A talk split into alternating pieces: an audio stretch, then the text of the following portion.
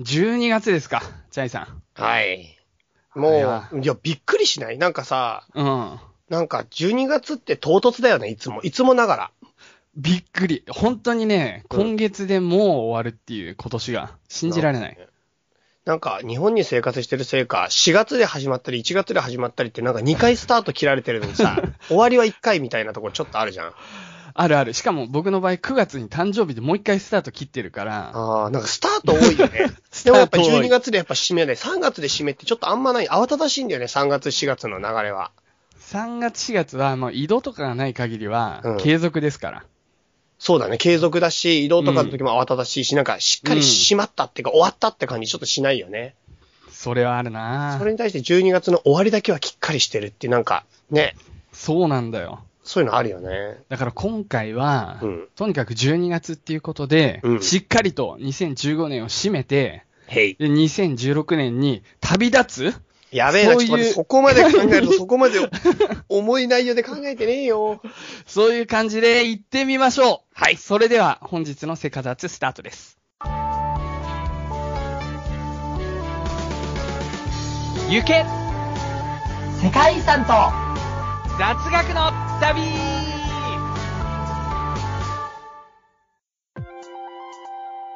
さあ、始まりました。はい。皆さん、こんにちは、こんばんは、そしておはようございます。ゆうすーです。はい、チャイです。はい、改めましてですけれども、はい。いやー、どうしますかあの、フレンズナイト配信どうでしたかねああれか。あれですよ確かに。確かにやっぱりねフ。レンズナイトもすごい反響ありましたね、正直。今回というかね、前回がなさすぎた。ああ、前回のフレンズナイ トね。第1回が。もうシーンとなんかなかったことのようにそ過うぎそう去そうっそた気うがしますが。そう。今回ものすごく反応いただいて、うんうんう、うんんちょっと良かったですね。じゃあちょっと1つだけメール読ませていただきましょう。はい、お願いします。夢と目標っていうタイトルですよ。はい。ゆっすーさん、チャイさん、こんにちは。ダグと申しますこれ。ダーグ久しぶりじゃねなんか久しぶりだね。えー、毎回2人のお話を楽しく拝聴しております。ありがとうございます。ありがとうございます。第43回の放送であった夢と目標についてですが、チャイさんに激しく同意です。お嬉しいですねう。ーん私はお二人と同世代なのですが、この年になって夢と目標の違いが分かってきました。おい。夢と思えるような目標だとしても、そこに至るステップはあり、そのステップを踏む決意、決断をして進んでいく。うん。やらなければ始まらない。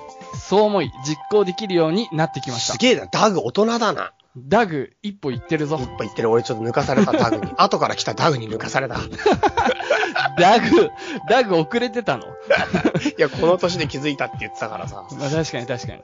そうしてくると、夢がなかなか見つからない、てんてんてん。今度は、夢が迷ってくるんだね。うん。えー生き物好きの私の夢は、動物や魚に元の自然を返したいということでしょうか。ああ、ビオトープ検定受けた方がいいよ。何それビオトープなんとかかん、かん、なんとか市みたいなのがあって、ビオトープを作るっていう、なんか、なんて言えばいいのかな。その町にビオトープを作るとしたら、どうややってそのし自然状態をそこにもう一回ふ復活させることができるかみたいな。うーん。なんかそんんなことをアドバイスする資格なの。なんとなくね、風土を取り戻すみたいな感じなのに、ものすごい言葉、最新だな。うん、ビオトープはなんか ね、本当にその世界、その、そこだけで自然を関係させるっていう。あー、なるほど、なるほど。鳥が来て魚がいて、はいはいはないん、か、自然あの、草木が生えて、うんその中で一つの自然を、なんていうかな、完結させるんだよね。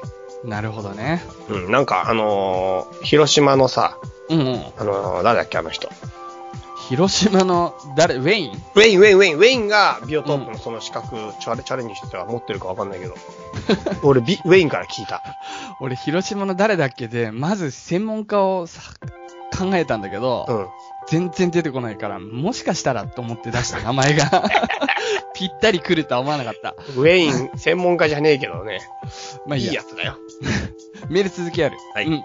目標への明確なステップを踏みながら、大きな夢を探し、自分でできることを模索しながら、日々を大切に生きたいと思いまなんかす。模範的な作品って感じす るな。これからも放送楽しみにしてます。寒くなってきましたが、体調には気をつけて頑張れ。なんか、花丸してやりたくなるな。うはんい。。本当だよ。もう最後も丁寧すぎるからちょっとか言い換えましたけど、はい。うん。そういうね、素晴らしい。なんか、大人だな、本当にダグは。大人な感じ出してきたね、ダグ。ここに来て急 に。 もう本当申し訳ないけど、前回のメールとか、あんま覚えてないんだな。ダグ。どんなダグだったか。どんなダグだったかわかんないけど、でもダグのことは知ってる。 確かに俺も名前聞いたことあるね。うんかなりね。オフ会では来て来なていないか。。来てないか。なるほどね。うん。そういうわけですよ。うんまあちょっとね、僕もね、目目標というか夢については発表したわけですけれども、はい。ちょっとね、毎年毎年目標とかテーマを決めてやっ決てめてるんまですすね、ね。私たちは。明確に決めてますね。そのテーマのもとに1年間を過ごしてるっていうね、親友契約があるからね。もうは15年前からマジでやってるね。毎マジで毎年やってる。年やってるね。毎年新年に抱負とか誕生、もしくは誕生日に抱負をや って、で、年末振り返りってやつでしょそうそうそうそうそうそう。うん。毎年やってんな。これみんなもやった方がいいよ。やってる、本当にやった方がいいよ、やった方がいい。なんか身近にやる人がいなかったらうちらとやればいいし。そうだよマジでね。みんなやった方がいい。そのテーマに迫っていくってことで、やっぱ、なんていうかな。 うん。貴重、きなんていうの貴重ってなんて言えばいいの貴重だよね。え貴重が分かんなかった のえ違う、貴重ってみんなか、あのー、感じ出てなくるるほから。ど、なるほど、なるほど。自分の人生の貴重になっていくんだよね。なるほどね。もしかして、き貴重って、英語でテーマかなだね。えー、ああ、そっちの貴重か。貴重公園の貴重うん、そうそうそうそう。なるほどね。俺なんだ、あの、展覧会とかに行った時の貴重かと思って。なんか、なんか日本語むずい な。想像以上の展開だな、いろんな人と話 すと。いろんな意味で貴重だってことだな。 わかったわかったわかった。はい、その年の貴重になる自分の。うん、自分の土台になっていくってことね。そう、それでやっぱり振り返ると、俺の今年のテーマはこれだったってことで、やっぱ向き合って向き合って、なんかうまくいくいかないっていうのは、もちろんすごいあるんだけど、うんうんうん。でもやっぱり、そういうことを意識してる人生と意識してない人生の違いみたいのをね、さほどまだ出せてないけど出、せてな いね。なぜなら、あまりうまくいっていないから。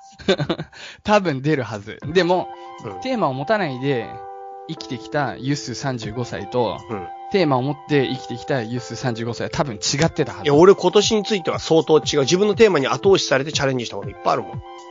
俺正直ね、うん2015年の目標というかテーマ、チャイのマネーコンディションははっきり覚えてるんだ。うん。なんなら俺もなんとなくそれが貴重になってた。なん でちょっと待って、自分のテーマ忘れた自分のテーマね、ほんと申し訳ない。レゾリューションとか英語の人でもやったけど、うんもうすっかり忘れてる。ちょっと待って、それ意味ねえじゃん。テーマ忘れちゃったらダメでしょ。 日々頑張るみたいな、多分ね、前向きなこと言ったと思うんだよ。でも、へ本ー当にね、それですごい考えた。なぜそれが失敗したか。自分のテーマとならなかったか、1年を通して。ちょっとそういうのも考えたんだけど、まあ、とりあえず、チャイ君の方の決算行こうよ。あ、振り返りいきますか。じゃはい。あじゃあはい。じゃあ、まず、チャイ君の今年のテーマの振り返りからいきましょうよ。マネーコンディションだけど、うんうん、うん。ちょっと待って、俺これ本当にでも分かった。すごいあるよ。本当に得たものがめちゃくちゃあるけど、いいじゃん。やっぱりテーマが個人的に、テーマはね、大きく言えたけど、でも取り組みは非常に全部個人的なのよ。なるほど。なんか、すげえ言いづらい。まあ 個ね人の。まあ悩みねと。か、個人の問題とか、俺が向き合ってきたものがすごいあるの。なんかお金のことについて言えば、やっぱり。り家の家庭状況の話とかもちょっとああるとか言ったじゃん。家の問題だとはいはいはいはか、いあと自分の仕事のこととか。うんんんそういうことでなんか俺、すげえ個人のプライベートはさらさないといけなくな るから、結構これ、具体的に振り返ってみんなの前で言うのは厳しいな。まあでも、思った通りというか、テーマに沿って、あ、そう、だから俺すごいそうういう意味では、マネーについては向き合ってチャレンジは、俺だいぶできたと思ってる、私。いう。なるほど。実際にそれによって打開できた問題もあるし、うんうん、なんか、現実的に一歩踏み出した、この確かな一歩が大地についた。全然具体的じゃねえのにな、言い切ったな、最後。いいね。そう。で、じゃあコンディションについてはだよ、ただ。俺マはネどーはねどうかなり来たよ。コンディションは僕もかなり良くなったよ。俺ダメだね。えコンディションは相当失敗したね。あ、そうなんだまあ。失敗っていうのは言い過ぎなんだけど、ううなん、か、まあ結論から言うと、チャレンジはたくさんしたけど、いいじゃん。実らなかった。 そうか。残念だな。なんか、すごいいっぱいチャレンジしたし、コンディション維持しようと思ってきたけど、思ってやってみたけどね、どれも成功しなくて、うんうんうんコンディションの悪い12月です。いや、これね、本当にね、難しいですよ、コンディションについては。なんか気持ちだけで、どうにかなる問題ではなくて、うんいや。僕、この秋冬は一度も風邪ひかないって、ちょっと結構周りの人に宣言したせいで、うん。もう風邪ひいてるんだけど、実際は。うん。誰にも言えないし、うん。すげえ辛い。あの、引いてないふりみたいのが。うん。もう、結局自分に嘘をつくことになってる人にも、なんか、全然いいことないね。辛い。ネガティブだな。ネガティブな中にしないで、俺の振り返りを。俺、実りあるものだったんだから。 あ、でもコンディションは僕全体、総じてはすっごく良くなったよ、今年。いいね。俺ね、正直なんか俺、もっと深い意味で抜本的に見直さなきゃいけないんだと思った。なんか、うんうんうんやっぱ俺やりたいことをやりすぎなんだよね。うん。だからなんか、もうちょっと気をつけなきゃいけないんだと思った。うんうんうんうんなんかもう少しちゃんと寝るとか、うんうんうもう少し食べ物気をつけるとか、ん。それ大事よ。うん。うん。そういうのやっぱりないがしろにしてうん。やってきて、なんか、穴を補填するっていう方向でずっと応急処置みたいな感じにややっぱりなってたから、うんうんうん。そういうのをちょっと直さなきゃいけないなっていうふうに思います。なるほど。うん。あと、ヨガをちょっと断念しちゃったからね、少しと、もう後半の忙しさにはいはいはい飲。み込まれて。あ確かにね、もうインド行くぐらいのこと言ってたもんね。そう、もう仕事辞めてインド行こうか なって。うん。なるほど。そうそうそう。そうですか。まあね、どんどんどんどん変わっていきますからね。何がいろいろトライしていくっていうのはいいんじゃないですか。トライアンドエラーだけど、エラーだらけだね。残ったのはエラーの蓄積。チェックアクションだよ、最後はな。はい。そうですか。なん他はありますかまあでもね、でもね、実りある1年出したよ。出した。 出した !1 年出した 俺この2015年は忘れないよ。なるほど。うん。そうか、誰に向けて言ったの、 今。えな んで俺に向けたの。ちょっいとやなんいか、や、いい年だったよ、2015年、マジで。そうか、そうか。うん、俺本当にいい年だったよ。うん特になんかやっぱ、10、前回のオフ会ぐらいのところから、うん。結構やっぱり、なんていうのかな。いいね。なんかオフ会で区切ってるとしたら、 うん、いや、うんうんうん。後。半いいね。いいじゃん。よかったじゃん。うん。ちなみに、これ聞いていいのかな、うん何点点数点数。100点のうち。これあんまいつもやってないけどさ。やってないね。でも俺ねうん、はっきり言ってね、うん。 60点とか80点って言うやつ嫌いなんだよね。なるほど。もう100点か10点か0点しかないんだよ。点数。え10点と0点はあっていいんだ。 あっていい。そこの差は。 おー、なるほど。 60とか80ってやっぱ妥協してるっていうか、ずるいっていうか、ちゃんと、うんちゃんと採点してないやつがやるんだよ、それ。わかるその。で要は、勝敗を曖昧にするやつのそうそう点そう、そういう心を感じる。その点数に。なるほどね。で俺はだったらもう丸か×かぐらいにしてくれっていう。なるほど。その子。こと。じゃあ、ど、 丸だな。丸丸丸、もう当然丸。丸だね。だから100点っていうのは言い過ぎだ、言い言い言い過ぎっていうかやっぱ辛いけど、丸か×かなら丸だってもう忘れ ないよ。2015年。俺、自分の点数言いづらいな。この流れ。 60か80って、80なら多分言いたいの。僕、ぶっちゃけもうノートに書いてありますけど、85点。なるほど。じゃあこれはね、でも明確に何がマイナス15点かっていうのはあるから。言ってごらん。っていうかちょっと待って、テーマがないのになんで採点できん のテーマ忘れてんのでに。も、俺の1年振り返ったわけだ。本当に。僕の話していいですかいいっすよ、いいっすよ。いいっすちよなみにあの、誕生日には太陽のような人になると決めたのね。でもそれ3ヶ月前。これはあの、そうなんだよ。はいこれはこれでね、全然うまくいってないんだけど、うんまあでも人と会ってる時だけは、相変わらず、あの、明るくやってるから、ちょっとでも顔もテカってきてるもんな。そういうそうかい。そうかい、そうかい。うん。なんだろうね。油取り紙とか使えよ。う 余計なお世話だ。そんなテカってるイメージじゃないよ。多 分、会った時がたまたまです。本当に。うーんとね、まあ本当今年はね、遊びを忘れた年でした。はい。正直。もうね、オフ会ぐらいだね。本当に。あやと、っぱりオフ会は一つ俺らの中でさ、ちょっと、ま、あの、角、角になってるよね。なんかメルクマーク。 わかるわかるわかる。うん。オフ会まで走って、あ次のオフ会まで。チャイが来た時、うんあったでしょチャイと歌川くんがあ、夏夏。うん。あの2点はものすごい遊んだ感があった。 2点ってどういう意味その2日間というか。そあの、あまあ、チャイたち来た時は、あれまとめて1点だよ、メルクマークとしては。なんでそう2点に分けちゃったその2点。チャイたちとオフ会、ああ、それならいいよです。その2点はい。です ね。は、もう本当遊んだけど、それ以外は本当にね、仕事と勉強と時々資格試験って感じ。うーん、いいんじゃないのだってそうするって言ってた気がするよ。そうですか。最初にも、そもそも。あそうだね。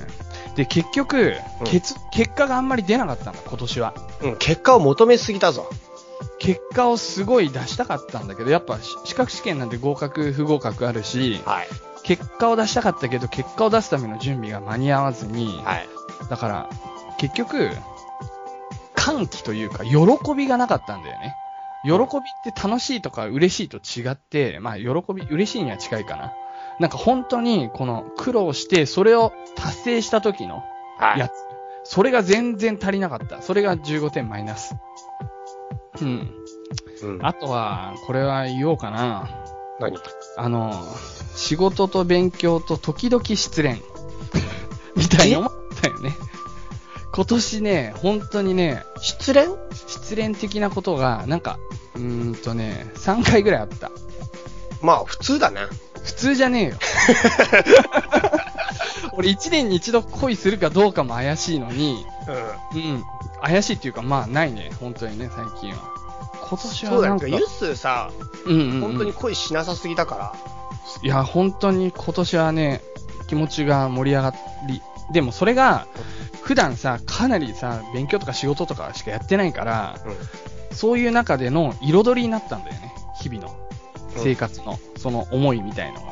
だからそういう意味ではもう感謝してるよ。何何何かあったの ちょっと待って、俺が知らないぐらいなんか感謝するって何誰に言いかけたんだって感じ感じやけど、まあまあまあまあ、でもこのえ、ね、どんな失恋だったのうってなっちゃったけど、 しかも3回も。 3回だね。でも、告ってないじゃん。うーん、まあ、それに近いことをした回もある。回もあるって言い方もあれだけど。そうか告白してない失恋だったら、そんなの入れたらすげえあるよ、そんなの。3回じゃ聞かないんだけど、告白してない失恋がありなら。まあ、チャイン君には結構話しますけど、でもなんかさ、本当に、あれですよ。結構、うん。僕、なんか、今年気づいたのは、うん。恋愛に関しては、すごい直感的なものを大事にし、感性的なところ、なんか頭で考えて、うん。この人はこういう人だから、うんこう、こうだから、こういういいところもあってって、こうなんかさ、リストみたいにするもんじゃなくて、うん。うん。プラス、いいこと悪いこととか、そういうのさ、要は、婚活とかでは考えるでしょ、いろいろ。考える考える。婚活って結局そういう、なんかスペックって言うんだけど、うんうんんそういうのよくあるよね。そういうのをもう一切やめたの。うそういうことをか。まあ、もともとそんなに考えるタイプじゃなかったけど、特にやめて、ん。うん。そういう条件をすごい外して、本当に心の赴くままにっていう感じで今年は、あれしたんだけど、うんでもこれはやっぱ俺に向いてない。え、スペック重視って意味でスペック重視ではないけど、あんまり直感だけで、うん自分が直感的に、あの、惚れ込むとさ、もしかしたら向こうも同じように直感的にうん、自分の良さに気づいてくれるんじゃないかって思いがちなんだけど、これは完全な独りよがりな勘違いであるということがよく分かった。あー、なんかね、俺それでいいと思ってるから、いけないんだよね。 いやー、だから、もう今年、もう結論としては、独りよがりなチャイ的恋愛をやめ、ユッスーを取り戻す。ゆつを取り戻す年。これはね、もうノートに書いてあります、私。マジかよ。そう。チャイもさ、俺恋愛相談今年してたらさ、俺みてえだなってよく言ってた言でっしてょた。言ってた。俺マジ、他人が自分みたいな恋愛してると、やべえなって思って た。こいつ超やべえな。もっと相手に時間を与えてや れ。女の子は不安なんだよ。そんな一気にドカドカさ、好きだとか言われても無理。無理無理。全然無理。私の一体何を知ってるのあなたは。それリサにも言われたな。そうだよ。リサチャイの意見はほぼ一致してたから。うん、俺も。も明確に他人にだったらめいいアドバイスできる。そうだね。うんチャイ、本当にやっぱそこは信用してるんだけど、うんでも影響されたっていう悪影 響っていう、そういう気持ちも拭いされない。感謝とともに。なんだろうね、プラマイゼロだね、いつもね。まあそ、そんな感じですね。まあ、来年は私自身を取り戻し、うん歓喜というかもう結論、結果を出すような、そういう年にしたいと思うんで、またテーマ、後ほど、ちらっと話したいけど、はい。はい、それでは、フリートークを終了して本編に参りましょへい。では本日紹介する世界遺産行きましょう。うよっしゃえっ、と、ガビ山と落山大仏。うん。知ってますかまあ、中国でしょうね。うん。中華人民共和国の世界遺産ですと。はいはいはい。えっ、と、複合遺産で1996年登録。登録基準が4、6、10。うんうん登録基準4読みます。うん。はいよ。人類の歴史上において代表的な段階を示す建築様式、建築技術、または科学技術の総合体、もしくは景観の顕著な見本。登録基準6。顕著な普遍的価値を持つ出来事、もしくは生きた伝統、または思想、信仰、芸術的、文学的所産と直接、または実質的関連のあるもの。う登録基準6は他の基準と合わせて用いられることが望ましい。んうんうん。登録基準10。絶滅の恐れのある学術上、保全上、顕著な普遍的価値を持つ野生種の生息域を含む。生物多様性の保全のために最も重要かつ代表的な自然生息域ということです。これ10番入ってんだね。複合遺産なので、文化遺産と、あの、自然遺産、両方です。あ、その山自体が、うん。ものすごい、あの、自然に豊かな、原生林みたいなところなのかな。あ、そういうわけですな。なるほど。大仏って言うからさ。聖地なんです。えガビ山自体が聖地なんです。あ、そうなの、うん大仏だからね、仏教の、仏教の聖地で、うんうんまあ、東代から宋代、唐という国の時代から宋という国の時代までのうんうんうん。、約100近い仏教寺院がね、うん。ここに作られたと。そうなんだ。で、まあ、ガビ山って、まあ、うん美って眉毛っていう字なんだけど、うんうんうん。こういうなんか美しい眉毛をね、思わせるような山並みでね、まうん、そのなだらか。あ、うん、詩人たちをもう魅了してやまない名称なんですよ、ここは。行かねば。そうですな。うん。で、まあ、この一帯は古くから聖地だったので、うん、逆にその聖地であるがゆえに手つかずの自然をずっと残されていて。うんうんうんうん。で、まあ、絶滅危惧種であるレッサーパンダが、パンダ、レッサーパ ンダが多く生きてるんですね。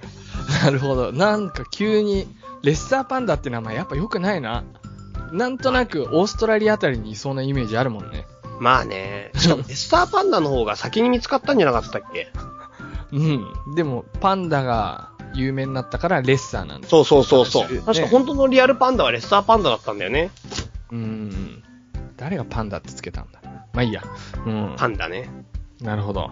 パンダって好きパンダうん。あの、おえ大熊猫の方え、どういう意味あの、ジャイ猫アント熊だパよ。ンダ。中国語で言う猫熊。大猫熊の方好うん。きよ。熊猫だったらほぼ猫だから。ベースは熊だからな、パンダは言ったけど。熊猫強そうだなこれはやべえよ、マジで。うん、山猫をものともしないね。そうそう、ほ超好き。ぼ二足歩行だよね。 なるほど。うんいやいやいや、パンダ好きだよ。パンダ嫌いな理由がないけど、でもなんか、昔、すんごいパンダ好きなやつがいて、パンダがあればご飯3杯いけるとか、なんか、わけわかんないこと言ってるやついた気け持どち、悪いぞ、それ。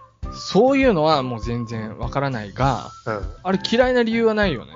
俺もパンダすごい好きなんだけど、んなんかパンダ好きとか猫好きとかって、結構強いから、ああ、何ですまあ確かになんかスタンプこの間買ってみようと思ったら、うん。めっちゃ猫とかめっちゃパンダがあった。うん。多いなそう。そうなんだよ。だから俺ね、そ鳥がういう全然ね多勢には加担しないっていうポリシーがちょっとあって。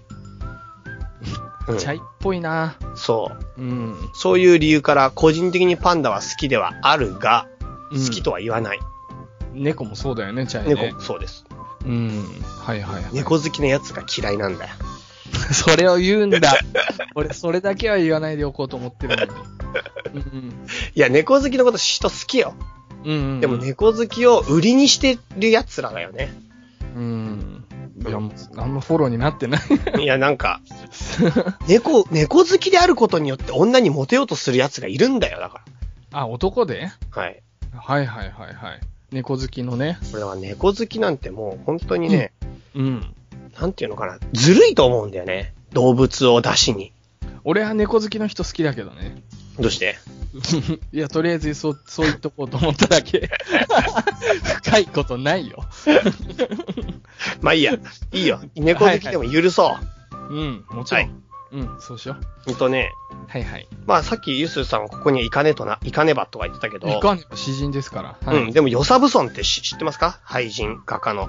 ヨサブソンは、一番の、うん。一番じゃねえな。うん。でも相当レベル高いですよ。親友 親友じゃない、尊敬する人。うん。うん。ヨサブソンはガビさんに相当憧れたんだよ。あ、そうなんだ。で、マジで憧れてて、うん。行ったことがないガビさんの絵を描いてる。うーん。もうそういうレベルだから、ユスも別に行かなくても大丈夫だよ。行かなくても大丈夫かな。尊敬してるヨサブソンが、行かないで絵描いてる。でもなんか、時代が違うから今行けるじゃん。 だからまあ行った方がいいかもしんないね。そうですな。うん。うん。行こう行こう。じゃあ、はい。まあそんな感じなんですけど、なるほど。これは本当にね、もう結構すごいんですよ、実はこの世界遺産。うんもうね、うん。めちゃくちゃすごいことが実はあります。何ですか実はですね、うん。世界最大の大仏がここにある。マジでマジで。世界最大世界大。最大。牛久の大仏よりでかいの世界最大。マジか。うん、これが実は落山大仏です。へえ。はい。じゃあ、落山大仏のサイズ、ちょっと行きましょう。はいはいはい。落山大仏は高さが71メートル。あー、でかい。頭の長さ14.7メートル。うんうんうん。顔の幅10メートル。うんうんうん。肩幅28メートル。うん。耳の長さだけで7メートル。なるほど。体の、顔の長さの半分ぐらいあんだ。目の長さ3.3メートル。細かい な。なるほど。でかくないいや、これね、僕写真見たんですよ、うん今さっき。すごいでかいね。すごいでかい。もう、本当にこれが世界最大の大仏で、うん。だからね、そうだね、比較対象が必要でしょう。奈良の大仏って高さが何メートルか。 20 25メートルぐらいかな。あれ16メートルなんです。あ、そうなんだ。まあ座像でね。うんうんうん。楽山もまあ座ってるから、一応座像だけど、うんうん、座ってる。 16メートルだからね、奈良が。うん。で、バーミヤン大仏っていうのは、一応、まあ、さかなりでかい大仏なんだけど、はいはい。これは壊されちゃったやつそうん。う。これは55メートルある。あ、そんなあったのでもこれ立ってんだよね。立像あなん確かに確かに確かに。もうこれは壊されちゃって、あれだけど。立ってるか座ってるか重要 重要だよ。だって落山大仏もしも立ってたら100メートル超えるから。じ重要かな重要ですよ。そうですか。はい。なるほど。ということでね、うん。まあ、世界最大の大仏であり、魔外仏って言って岩をくり抜いて作ったうんうんうん。大仏なんですな。なんか椅子に座ってる感じだよね。そうそうそうそうそうなそ両就職試験受けに来たみたいな。う。面接ねそう。 面接してる感じね、面接されてるの。時の手の置き方だよね。そう。そうですか。そうなんですよ。まあ、今から1200年以上前に、うん。 90年もの歳月をかけて作られおー。た。うん。 90年って言うと、す確かに相当だな。相当なんですよ。うんうん。はい。まあ、これを作った人はね、カイツっていう人なんですけど、ううんん。あの、どうして作ったのかって理由があるんだ。なるほど。うん。なんでこの辺りは実はね、2本の川が合流する地域なんですね。うんうんうんううんん。。で、まあ、その2本の川がうん。合流して、周囲はすごい険しい山なのね。うん。で、交通手段っていうのは実は今も昔も船だけなんだって。へえ。そう。で、まあ、この長、な川には貧港って言うんだけど、貧港はね、流れが急で川底が深く削られて、渦を巻いたりとか、すんごい危険な場所だったの。なるほど。で、なんかこの流れに飲み込まれる、まあ、事故。うん。あすごい船できて、いや、渦に巻き込まれたら、船軽く壊されちゃうよな。そうそうそうそう。すごい危険な地域だったんだって。うんうんうで、ん。こ、の危険な地域の安全を祈願して、ここに大仏を掘ることを決心したと、開通が。なるほど。うん。海通って海が通るって書くんだね。おー、そういうことなの。中国の人にとって海ってもう川あ、そうかもね。うん。中国ってやっぱりあの、海を意識しない国だもんね、基本的には。うん。もう、中国の川にはうん、イルカがいたり、ワニがいたり、 川イルカ、川ワニがいマて、ジもうほとんど海っていう。すげえな。うん、それ聞いたことある。なんかみんながイメージしてる川って全然違うよとか言っおて。そう、大学時代に先生に聞いた。ええうん。そそうう、か中国、フィールドワークしてる人に。まあでもとりあえずそういう海通が大仏を掘って安全祈願をしようってことで。はいはいはい。で、この大仏を掘るためのお金を託発で集めるわけですよ。物乞いっていうかそのお金集めをするわけですよ、僧侶として。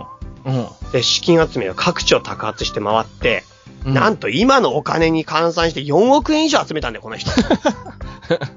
すご途中で宝くじ当たったみたいな話が ないの ちょすごくないすごいことですよ。それはすごいね。うん。なるほど。それで、まあ、90年かけて、要するにこの人の生きてる間には作る、もう完成しないわけよ、到底。まあそうだな。 90年かけて、この大仏を作ったと。開通のもうその思いに共感してね、お金を出す人が多かったんだろうし。そうでしょう思いね。がすげえその思いと発想というか、うん。うん、それがあったからその死んだ後も続くんだな。そ授う、業この海じゃなくて川を見つめてるんだよね、この大仏は実は。そう安なんだ全祈願するために。はいはいはいはい。で、1日で多い時には5000人も働いたんだって、この断崖絶壁を削るために。なるほど。うん。すげえな。それで削って削って、大仏は作られるんだけど、うん。大量の土砂が出るわけよ。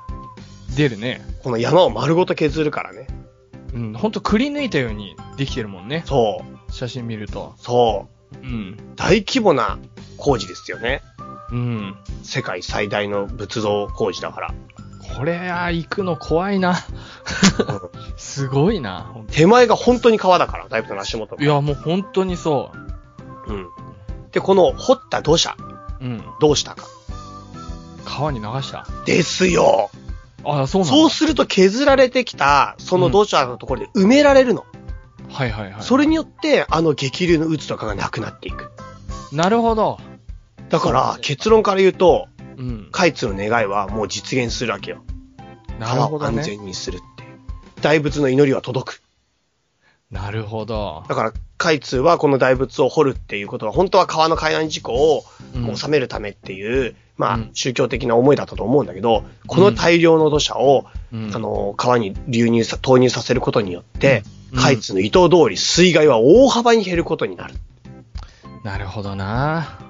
すごくねいや、すごいね。これ、しかも、単純に、うんなんか建築に詳しい人とかが、うこここの山を削って土砂を埋めれば、んうんそれだけで改善するとか言ってもさ、こう90年にわたって5000人とかの人はさ、うんいや集まらないよね、うんお金も含めて。うんそういう、その仏像を作るんだって、いこの後世に残すんだっていう気持ちが、うん気持ちっていうかアイデアというか、それがもう、す卓越しているね。ねえうーん。すごいんだよ。うん、うん、うん。そまあ、そんな感じでね、う。うん、まあ、今回はこの最大の大仏なんだけど、 うん。あのーまあ、ちょっと大きさで言ったら、片方の足だけで100人乗れんだよ。足の甲に。また大きさの話戻ってきた。超でかいんだよ、とにかく。 100人、あの、悠々に乗れるってことだよね。悠々じゃない、座れる。あの、稲葉のさ、うん。物置みたいな、あんなぎゅうぎゅう詰めじゃないってことね。いやいやいや、ぎゅうぎゅう詰めでしょうね。 あれ、むちゃくちゃぎゅうぎゅう詰めじゃん。そっか。あの感じだったらなんかでも、座るだからね、立つじゃなくて。稲葉の人たち座ってるいや、うん、端っこの人だけ座って真ん中立ってる。でしょこれなんか全員座れます。なるほ ど。はい。そうなんだ。足の甲。え、なに、どんぐらいの広さがあるんですか、それは。ちなみにえ幅が一応8.5メートル。うーん。やっぱ相当でかいね。8.5って。相当でかいですよ。相当でかいね。うん。うん。まあ、そんなんだね。で、あとはまあ、今はもうさ、結構ハゲてて、顔なんかは結構リアルに肌色っぽく見えるんだけど、うんうん耳の中には二人入れるぐらいの大きさだっていうから。うん。3.3メートルの中に。 そうそうそう。完成当時は金色だったんだよ。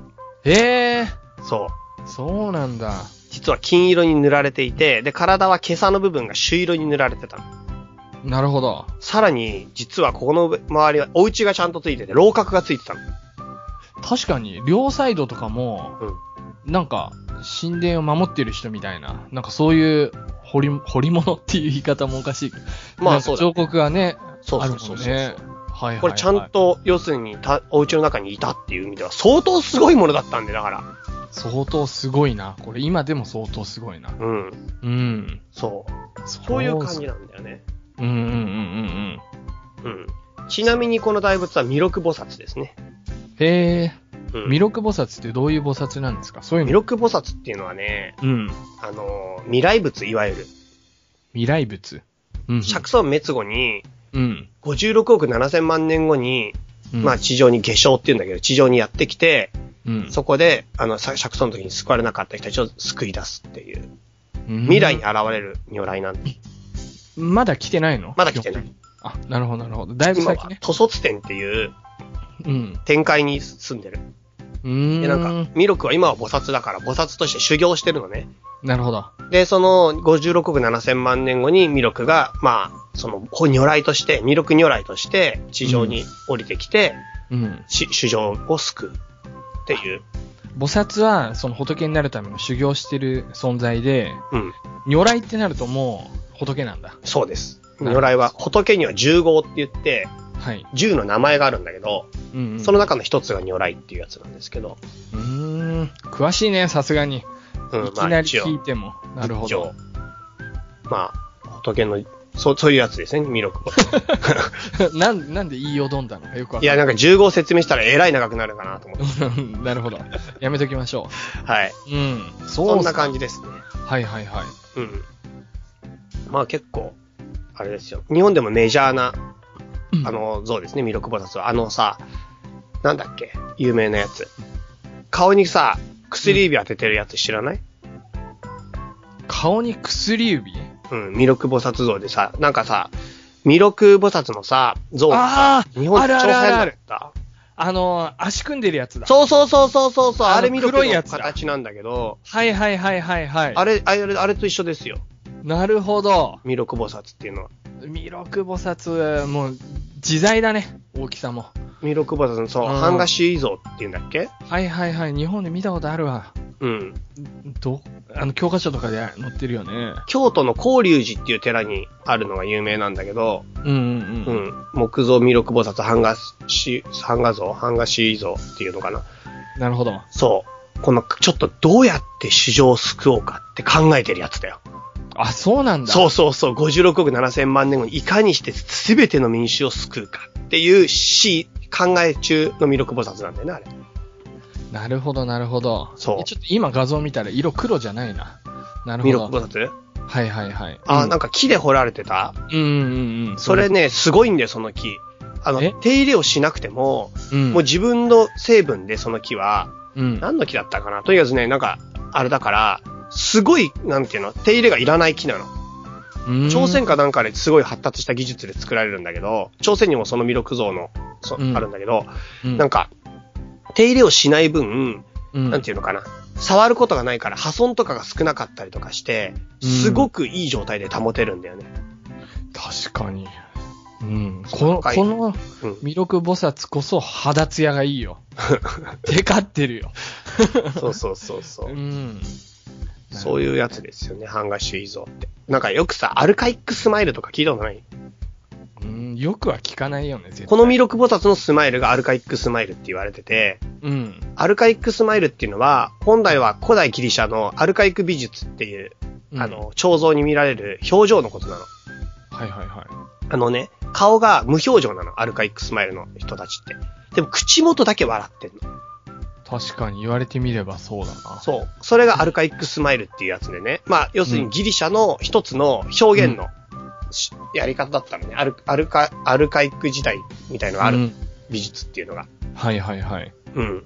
で、このアルカイックスマイル彫刻っていうものが、実はギリシャで発達したものの影響を受けてんじゃないかって言われてるんだよ、実はこれ。うーん。古代日本の飛鳥時代の仏像に、実はこれ来てるんじゃないか。うーん。うん。だからシルクロードをずーっと渡って、ギリシャのアルカイックスマイルがここまで届いてるかもしれない。それはそれで、あれだな、ロマンがある。ロマンあるでしょうん。なんか、偶然一致したでも、同時代に、うんそういうのはすごい魅力的だけど、うん。これも面白いね。そなうるほど。そうですか。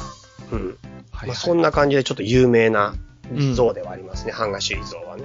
うんうんうん。それと同じ。で、ちなみに落山物はアルカイックスマイルではありませんね。うんうんうん。うん。なんかのんび。り、のんびり表情でね。 そうだね。 なんかもっとかっこいい名前ないのか。のんびり表情って。なんか愚直で真面目って感じするよね、本当に。いやー、いいね。こうれん下から見上げるとどうなんだろうね。全然見えないのかな。見えないかもね俺確か俺だにけ高いとね。うん。鼻の穴ぐらいしか見えないかもしれない。うん、でもなんか、こう写真で見ると素晴らしい。いいと思いますね、すうごく。ん。うん。そうなんだ。そうなんですよ。なるほど。まあ、そんな感じで、今はい日は紹介した世界遺産は、えっ、と、ガビ山と落山大仏ということでした。はい、お疲れ様でした。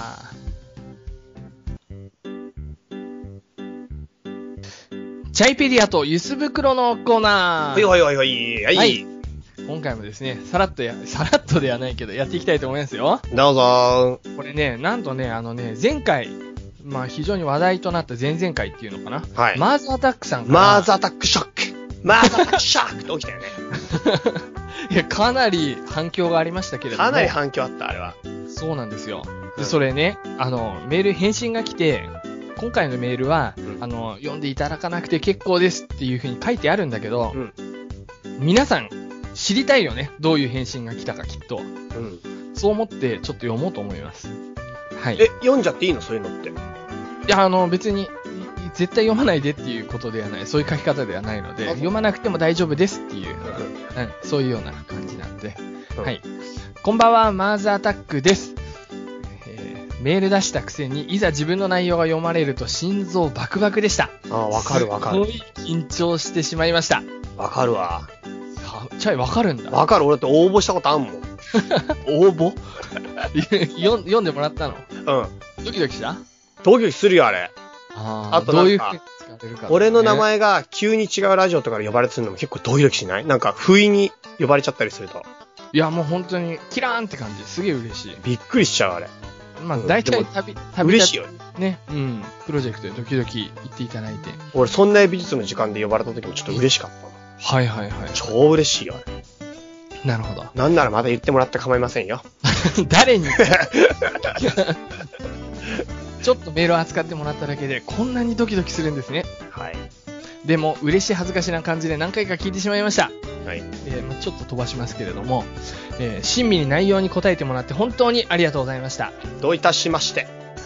で、年を10歳マイナスしますね。解決、ハートマーク。よかったな、解決できてな。ね本当に良かったよ。うん。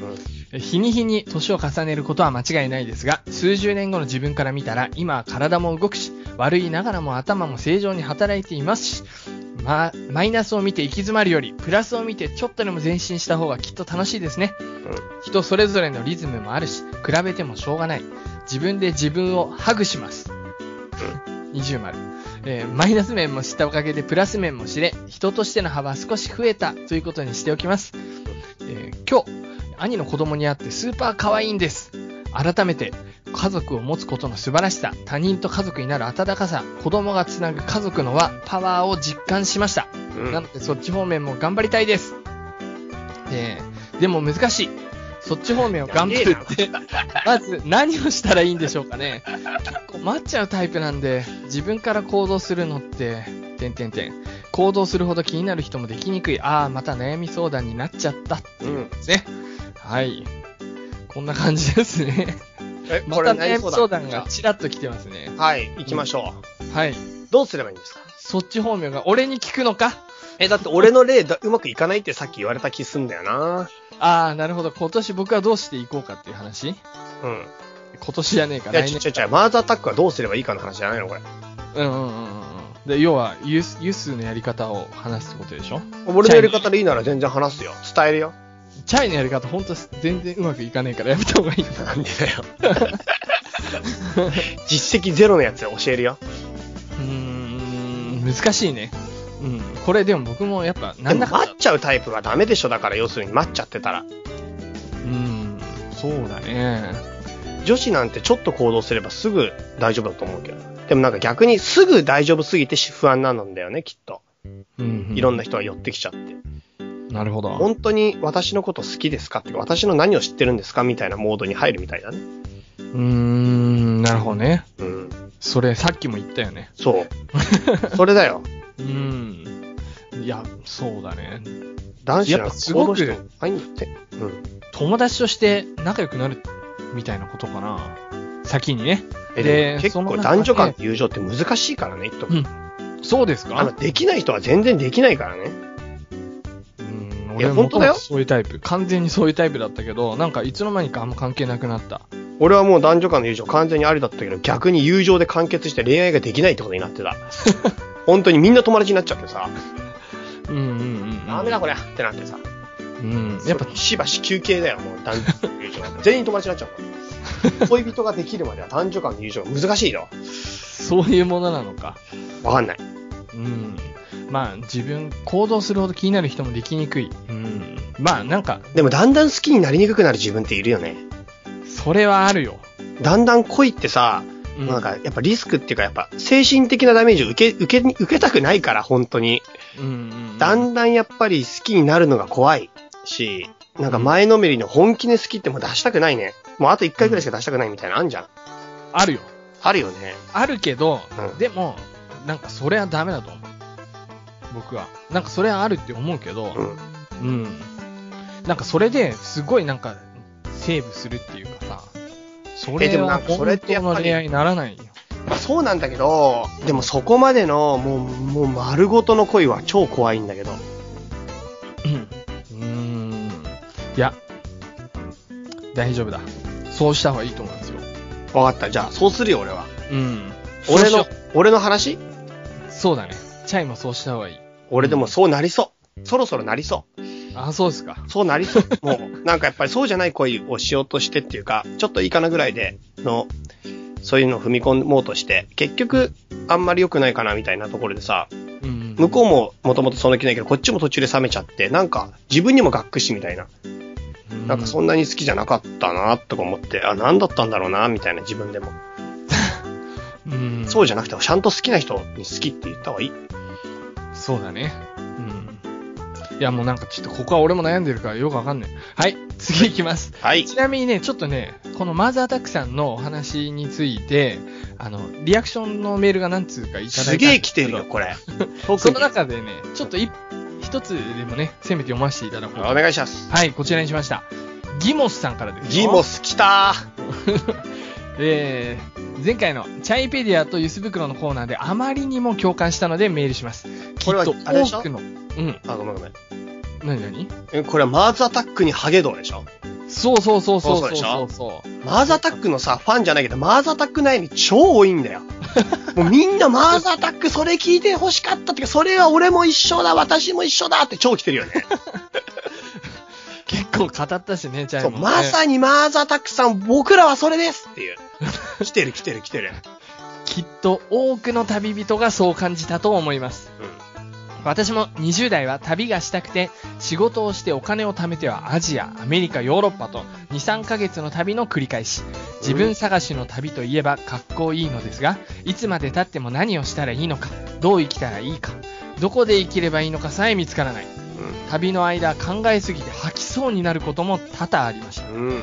でもそれから30代で結婚して今は3歳の息子もできて幸せに暮らすかと思ったら自分探しの旅はまだ終わらないのですうん。今山奥で旦那と仲間と農業の会社を作って始めているのですが仕事は順調なのに反してこの仕事が本当にしたいのか随分悩みましたでもそんな迷える自分に旦那は何事も中途半端だからそんな気持ちになるんだ今できることを真剣に考えてみろと言われてしま怖いえな、旦那。すげえ怖え。しかもキャラも途中これでやだなか初めちょっとテンション低すぎるなと思ってキャラがブレるですよ。はい。で、言われてしまい、ぐさっと、ずさだね。ずさっと、心に刺さりました。あるよ、そりゃ、今の。うん。私の迷える人生の解決手段は、なんで怖すぎる。 自分の会社を本気で作るでした。はあーよかったね、まはい今あることを本気でやるということ。とことん考えてこだわること。失敗したらまたやればいい。迷っている時間はないのです。命はすぐに尽きてしまうのですから、大事なのは未来のために命を燃やし尽くせたか、だと思います。子供ができて確かにこの子のために生きられますが、子供を産んだこと、育てることは人生の一幕です。どう生きていくのかは結婚しても変わりませんよ。うんこ。れ前ね、こういうメールも多いね。本当にすごい多い。だから子供ができて解決した人がいるっていう話で、ちっちこゃいれ知り合いからもう子供によって解決したって話を実は聞いてたから言ったけど、で、俺はその解決してないから、これは聞いた、聞き捨ての話だよって言ったけど、うん。そんなことねえよっていうのすげえ 来た。すげえ来たよ。結子婚供が出変わらないよ。たから解決じゃねえよって俺もダイレクトメッセージでもいただいて るもん。チャイさん、それは違うみたいな。やっぱあれな。だな、他人の鵜呑みにしてそのまま伝えるケースよくねえな。なるほど。うん。うーんすごい言われた。怒られてる、それについては。そうですか。まあ、うんなるほどね。うんはい。ちなみに、全然関係ないのですが、んパソコンのキーボードが壊れて、ハヒフヘホが打てないので困っています。打つときはコピペです。いい解決方法を教えてください。ではでは。というわけでうん最後質問になってるんですね。うーん。いや、ギモスさんありがとうございあまりす。がとうございました。いやー、そうですか、そうですか、そういうもんですか。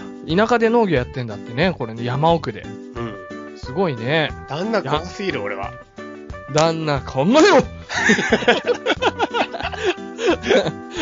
俺さ、すっごい恥ずかしい話なんだけどさ、昨日さ、僕2階をね、うんあの、2階があるメゾネットタイプの家なんですけど、2階の窓を、ベランダにつながる窓を、常に、あの、網戸にしてるんですよ。まあ、ちょっと不用心なんだけど、まあ、いっかっつって24時間網戸にしてんの。うん。それを、昨日2階に上がってみたら、窓開いてんだよ。網戸も開いてんの。うん。これマジで誰か入ったかと思って、うん。しかも急に俺が2階に上がってきたから窓閉め忘れてるから、この押し入れとかにいるんじゃねえかとうん。思って、うん。さっきみてえな声で、うん。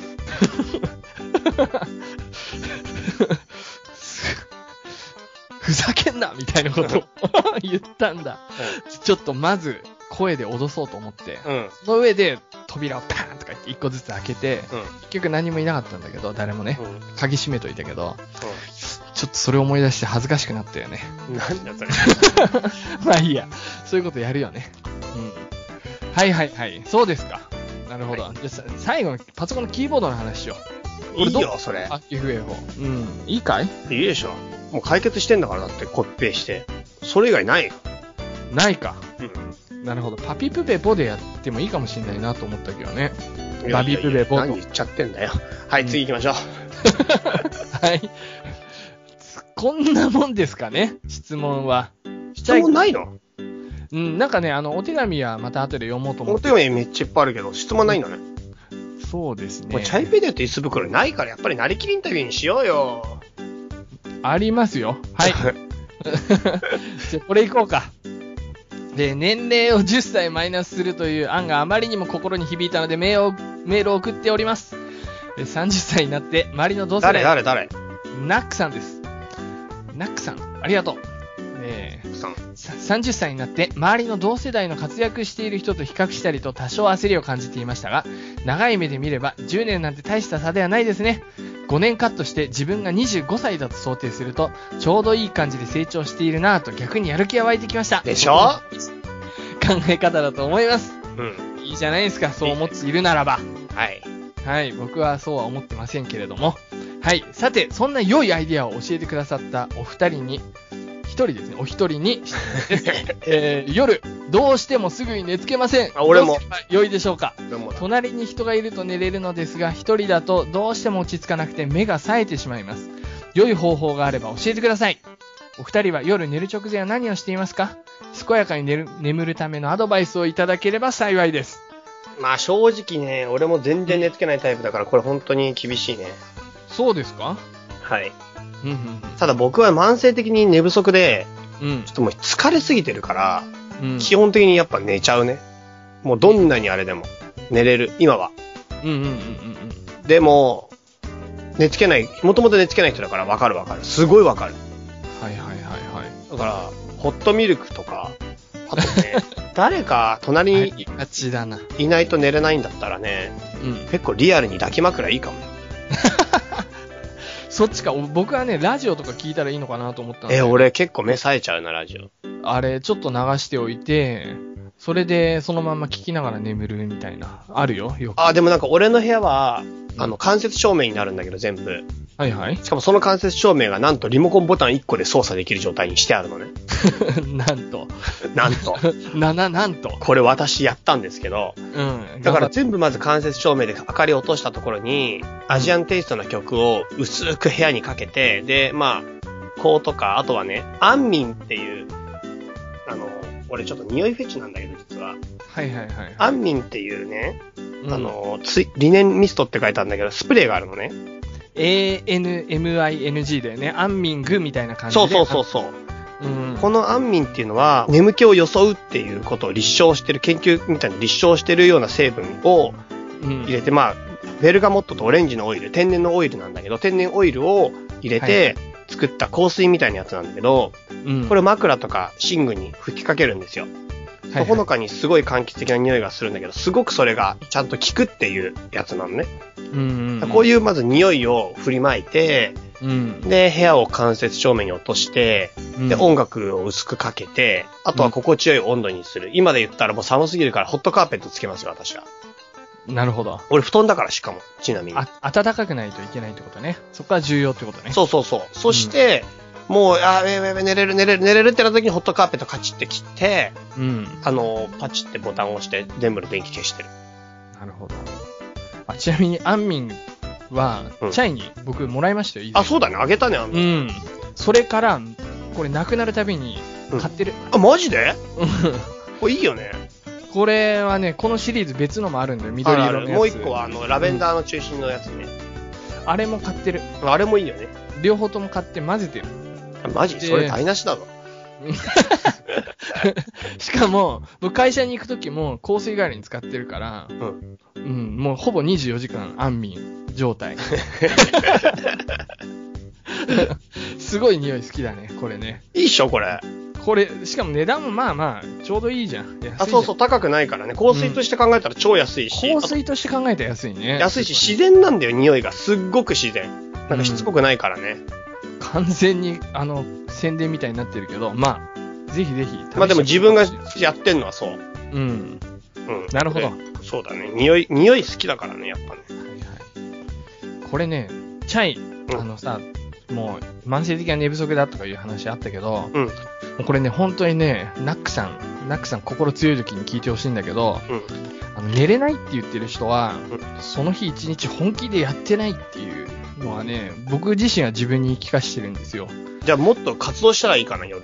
そう、俺寝れないってなったら、俺今日、なんか、ちゃんと勉強とか仕事とか、やりきってないから寝れないんだ。本当に、もう一日頑張ったら、もうバターン級だもん。本当に。え、だ、いや、だから、いや、そうだよ、そうだけど、でもじゃあ、その、そっからまた活動すればいいのそっからはもう、ちょっと、は、なんていうのかな。でも、明日どうしても早く起きなきゃいけないとかだと、うそっから何時間もまた活動って難しいのかもしれないけど。難しいよ。難しいけど、でもまあ、そうだね。だからその日はちょっと難しいかもしれないけど、うん普段からそれはちょっと意識してうん。いたら、日々、その日中頑張るってことですよね。うん。うん。そう ごめんね。 なんか怒られたな、俺ら。ごめんなんか知んねえけど、ゆっすに怒られたよ。いや、あのね、でなも、んだろ極うな端なことを言えば、僕、人はどうでもいいんです解決してもらえないでさ、お前らがちゃんと生きてねえんだよ、みたいな。なんなんだよ。相談して嫌な気持ちになってる。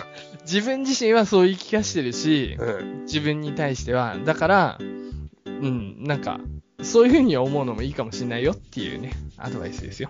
へ。はいはい、はい。へい。以上です。チャイペディアとユス袋のコーナーでは、皆さんの、えー質問をお待ちしております。そして、そこでは、我々が優しく回答したいと思っておりますので、ぜひぜひよろしくお願いしまおす。願いします。どしどし。エンディングおよびメッセージ紹介のコーナー。はい。はい、始まりました。はい今回もですね、田村弘明くんの「それでも人は変われる」に乗せてエンディングとメッセージの紹介を行っていきたいと思います。はい。いよいよ深いも近づいてまいりました。そうだね。もう締め切ってますかまだですね。え、まだうん。まだまだまだ。え、全然これあとね、5人ぐらいかな。あと5、6人かな。うん。そうそうそう。そんなにね、増えてない。最近。あ、そう。はい。そうです、そうです。じゃあ、まだいけるという。そうなんですよ。結構珍しいね。今まではいっぱいだったの。いや、多分ね、あの、オフ会に行きたいっていう人は毎回40人ぴったりしかいなか った。俺もそう思う。今回50人に箱を大きくしたからね。うん、その10人分が完全にもうず なんていうのか な俺らの、あれなんだ心ねもとない感じなんていうのかな、うん所在なく感じになってますねはいぜひぜひ普段行かねえよって思ってる人もここぞの機会にお越しくださいそうだね。オフ会、おい、なりきりインタビューやろうね。なりきりインタビューオフ会でオフ会でやろうよ。あれはいやあのー本当にね滑ってるのも面白いっていうそういう域まで達してる人が来てほしあれ、いだ結とした構ら人気あったんだよ、本当に。滑ってるのも含めて楽しいって言ってくれる人がいたら、いいんじゃないですか。うん。用意しようと思いますよ。 なりきりインタビューねチ。ャイがもし用意してきましたって言ったらやるしかないでしょ。うん。それはね。まあ、やるかもしれませんね。あ、最後に1点ある。な何ですかあのね、はい。前回の、まあ、フレンズナイトのエンディングのところでちらっと言ったあの東京駅で2次会9時からうん2000円で探してて見つかるだろうって話をしてたんだけどもう僕ね3400件ねもう一軒一軒見たんだけど、うんないどこにもない いや、それ、俺、うすうす気づいてました。だから言ったじゃん。だからできんのって聞いたじゃん。いやーもう新宿と東京はねあの違うね相場がち若げ干、えよ、マジでちげうんえよ。、明らかに違うすいませんでしたそうだよだから僕そもそも一時間値段だって過去最高値でさ取れなかったから上がってんじゃん、うん、そうなんですよ本当にすみません1次会もですねあの3時間とはいえまあ5000円するんですなうんうんで2次会は本当申し訳ないですけど2時間で2500円ならなんとか見つかりそうなのでうん今度こそ2500円もうこれを万が一超えたらもうそれはもうチャイ出して くれなんか なんで俺になった のわかんない。なんか自分で出すっていうのもなんかね、あからさま、あからさまっていうか、なんていうのかな。 1000円でも言っちゃったところは申し訳ないですけど、うんいやー本当にすみません、本当にすみません、あの皆さんにはメールであの、ね、参加表明してくださってる方にはうんお詫びいたしますが、2500円でお願いします、あのはい検討されてる方ね、さっきも言いましたけども、あと5、6人ぐらいいけるかなっていう感じなんで、でちなみに二次会はまた別枠で増やせるんで、あそうだよね二次会の方が2 0 0円だっけ、二次会の方が店がねもう大きいところになると思いますんであそうだそれもそれもさき決まってからやってくれねえかなあ れ思いますけどいやもうほとんど決まってるほとんどもう決めてる昨日の時点で大丈夫大丈夫大丈夫俺大丈夫です これは大丈夫もでうす結構いろんな細かい変わりがある気がするはいそんな感じですよはいはい私からのオフ会話は以上ですほいじゃあ、ちょっとメールを、あ、何やえオフ会では一応畳の目幕カップ販売してますから、もう在庫一個ももう履けないんやだから。ずーっとあるから、なるほどあの畳の目幕カップを持ってきますから、もし興味があれば。 はいはいはい。そうです一応黒だけ完売したので、ね。なるほど。白と赤。まあ、黒完売って言っても15個しか作ってないからね、黒ね。黒が一番高だい。から超高いんで、黒だけ。そう。まあそんなんで一応持ってきますので、もし興味があったらぜひ買ってください。うんわかりました。はい。じゃあ、行きますよ。どうぞメールが来てます。これ、メール本当に最近も素晴らしいメールたくさんいただいてるん最です近、すごい、またいいね。皆さん優しいね。ただ僕まずねちょっと1個だけね気になるメールがあるんで、はい紹介しますよ、はい病床より御礼っていう記事なあタイトルなんだね青木さんからですはい。はい、えーチャイさんユースさんこんにちはほいいつ。も配信を楽しみに配信されててるるよ、木さん。う何度も繰り返し聞いております青木さん知ってますよもちろんん。はい、この度手術で入院することになり病床では思ったよりも傷は痛みトイレも一人で行けない寝たきりとなったりと大変でしたマジかよ。活字は見るとクラクラしテレビは疲れてしまうこういうのよく聞くよねそっそんな時いつもより早めの配信を発見おう。セカザツのね、うんうん。非日常からのいつもの自分の時間に戻れた気がしました。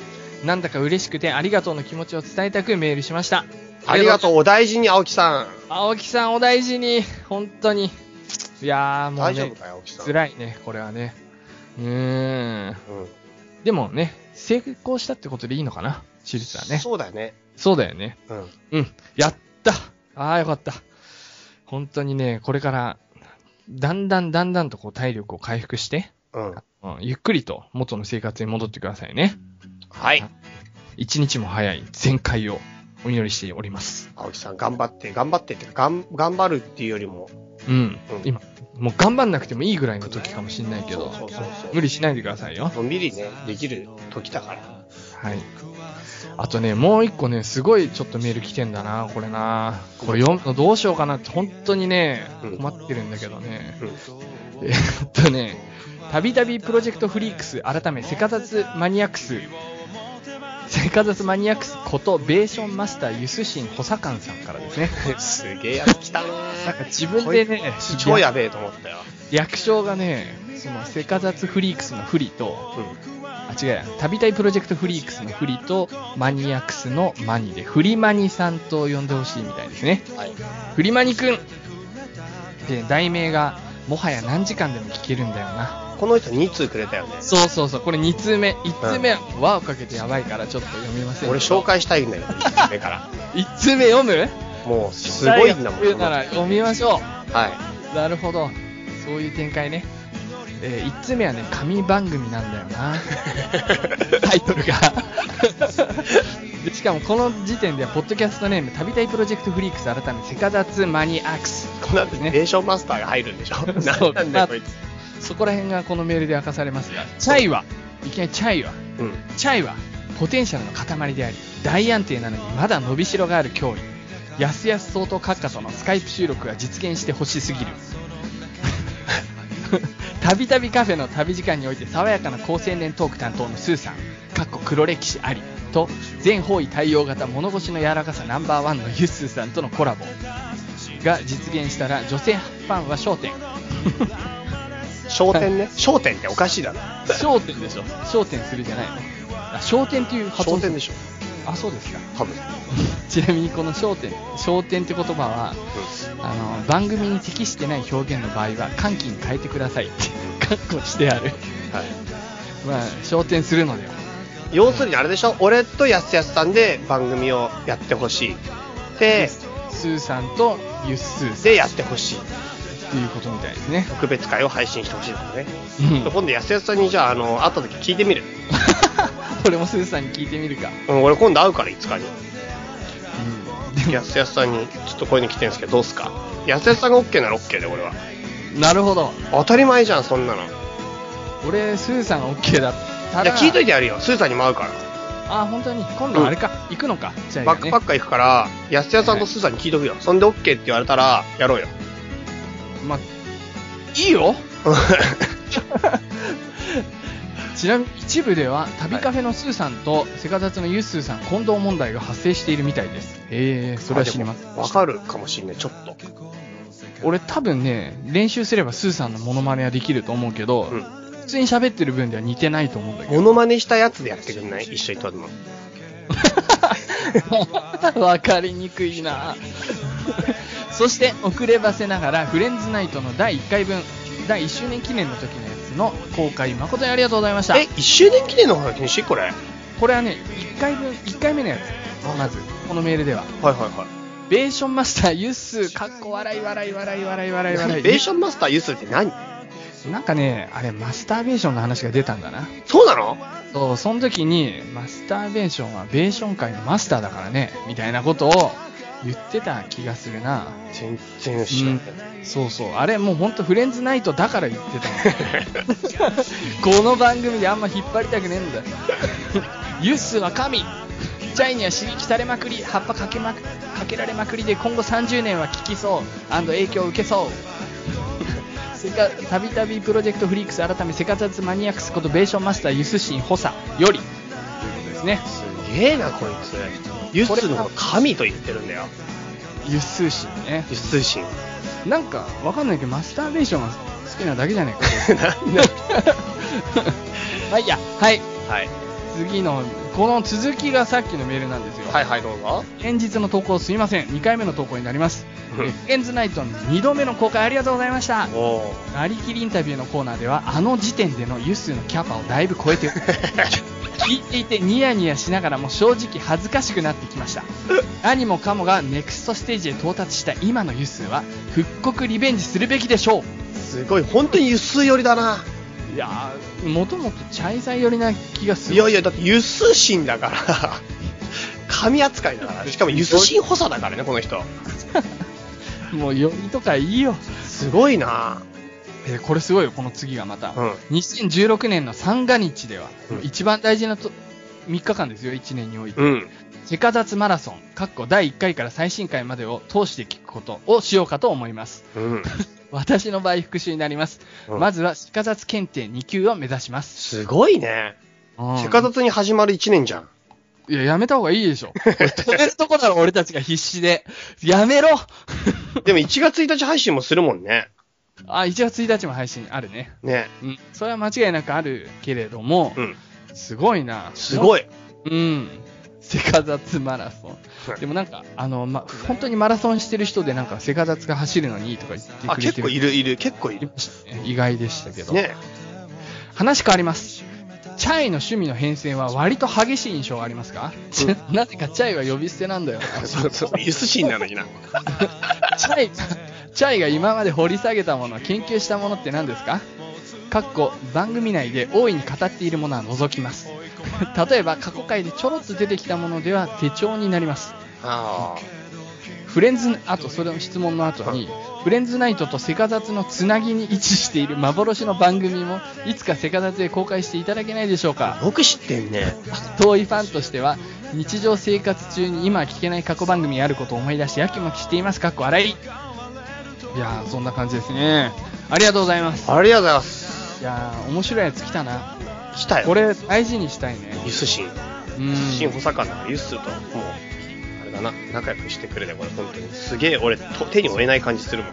多分ね、意外と繊細だと思うけど、うん僕、こういうタイプの人は雑に扱うって決めてるん で、あのそれはね信信頼なる証っていうかなんていうのかな親愛なるディアだよディアうん。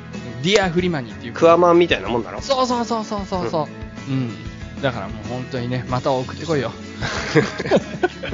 クワマンこんな感じじゃなかったんで、でも。読んでやっから本当にうん少なくとも笑わせてもらう、うん、それでさあのチャイ君のその変遷あ確かにね過去のやつ聞いてもね、フレンズナイト時代も含めてすっごいねやってるねそうないろいろハマってるよね年にあとそれこそ絵画教室に行って絵を習ってるとか今年ヨガまあ日足冷めやすいだからね。それ売りだから、一応、俺の中では。 売りだよね売りだからね。だから、ね覚えてない。 何やマジでね全然覚えてな言いってみ俺が今までハマってきたもの。うーんだから今言ったやつで言うとあの絵画絵画の教室やってたでしょでもあれ絵画教室は、うんほぼ別の理由で行ってたから絵なんかほとんどやってねえもん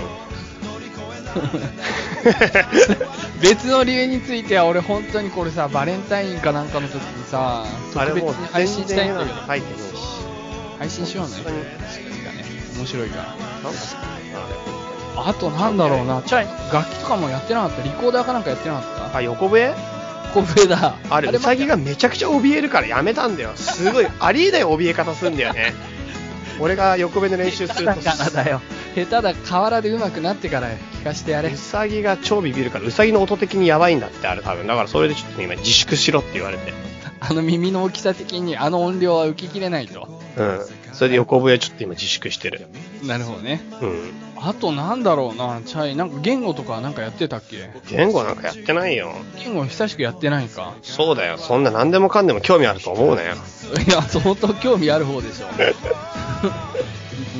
まあそうですね本当コロコロ変わりない今年はだからヨガがあったなっていうことぐらいかなでも確かえ、だからそうだね、俺俺自分で覚えてるので言ったら、にうんあれだよね、あの、美少女フィギュアああやっ、うん言っちゃうんだね。うんあれはもうすっごい、すごいハマったし、フィギュアだけでいいんじゃないかそこえは。フィギュアじゃねえんだ美少女フィギュアだよ。 なるほど、なるほど。んこれは、ここは。う。うんあとは、うん。あれだよ。アニメとか切手集めとかね。あ、切手集めもやってたのはい切手集めのはいやはつ。切手今でも結構ある。たまに集めてるし、今でもね。い。うんうんまあ、あとトランプは、まあ、やってたでしょうん。うん。あとは、まあ、占いはもちろん今もやってるそうだね。占いもあるよね。手品も。手品も。手品ね。うん手品もやってた。そうだ ね。うん。あとはね、何やったかなでもなんか、そのどれも中途半端だからあんまり言言いたくね えの。わかる。わかるわかる。紅茶とか、ウイスキーとか。はいはいはい。カクテル作りあーウイスキーとかにハマってた時期もあったな。うんあと野菜ジュースもハマってたよ。野菜ジュースもハマってたし、あとは、うん。料理も結構作ったよね、一時期。サンラータン作ってたね。そうそう、究極のサンラータンっていうのを目指して、う。わかるわかる。とかもすごい変えたり。料理はめちゃくちゃハマった俺も。趣味料理だから、実は今でも。で俺全然違うけど、うん。でも、これね料理。うん。う面白いよね。ん究極のチャイを作ろうみたいなとかさそれもやってたのそれ最俺知ら近、ない。最近ちょっとやってる。えー、チャイが作るチャイっていうシリーズね。なんか結構食べ物系多いな、そう考えると。飲み物だね。うんうんうん。飲み物すっげえあいろいろ作っちゃうんですけど、タピオカとかも自分で茹でて入れ る。 コーヒーも自分でいいるっていうか、あの、頼ん、お願いするんでしょあ、そうそうそうそう、コーヒーもね、最近はフレね。ンしチかロも入れ方も結構気にしてやってる。ああ、そうなんだ。ちょっと今胃が悪いから飲んでないから。なるほど。あとそん、な手紙、手紙フェチ。ああ、はいはいはいはい。うん。一筆線とか集めたりとか、手紙をいっぱい。うんうんうん。付箋、付箋じゃない、手紙の封筒とかは結構持ってるかも。出出す相手がいねえんだよ。それは俺もだ文通しよっか、誰か。俺とチャイいやいやいやいや、リスナーさんと。 ああ、そうだね。いや、でもなんか、うん、文通難し時い間な。かかるから無理かな。仕事辞めたらな。仕事辞めたら誰か文通してくれ。うん、文通は難しいな、実際はね。う仕事辞めたらやってほしい、俺が。ん、なるほど。今は時間がないからさ。ないね。なんかもう、やるとしたらさ、うん1ページとか決めてやるやつだよね。うん、うん。 1枚。なんか2枚、3枚ってやるとさ、すごい大変になってくるから、いや、そりゃそうでしょ。 1枚。1枚ルールで。それ面白いかもしんないな。やるかおい。誰フリとマに。フリマに。フリマにあ、俺とフリマニとユッスーでやればいいじゃん。ううんうんうんいいよ。ん。うん。フリマニ字汚ねえだろうな。 そんなことないよ。汚ねえだろうな。公開しちゃうかもしれない、ツイッターで汚かったら。 そんなことないよ、しないよ。でも本当ね、ラジオとかでも話さないこと書く。だからやろう、フリマに。とりあえず電話しろ、フリマニと。電話いいよ。じゃあ電話番号か書いてきたらね。うん。うん。はい、はい、はい。はいそんな感じですね。はい。ありがとうはい。メッセージありがとうございまござしたいま。す。はい、今回はもう年末ということで、もう2時間ぐらいのスペシャルになってるんじゃないですか。マジっすか前前回も2時間ぐらい、1時間50分だったかな、配信。そうなんだよ。あ、でも今回僕雑学用意してないから、その分短いかもしれない。そうっすか。そうですね。2時間にはなってないな。なるほど、なるほど。来年からはちゃんと雑学もバッチリやっていきますよ。本当に。うん。来年ね、ちょっと俺も、また心毎回入れ替えなきゃいけないなっていうラジオ、もうグダグダになってきちゃってるからさ、あ、ラジオについてラジオもなんかそう、そうだね。ちょっとクオリクオリティっていうか楽しくやりたいよね。うん楽し、クオリティっていうか、やっぱクオリティ大事だよな。く。うん、大もう事。少しクオリティに意識してこうとう思ん、っうんて。。確かに確かに。うん。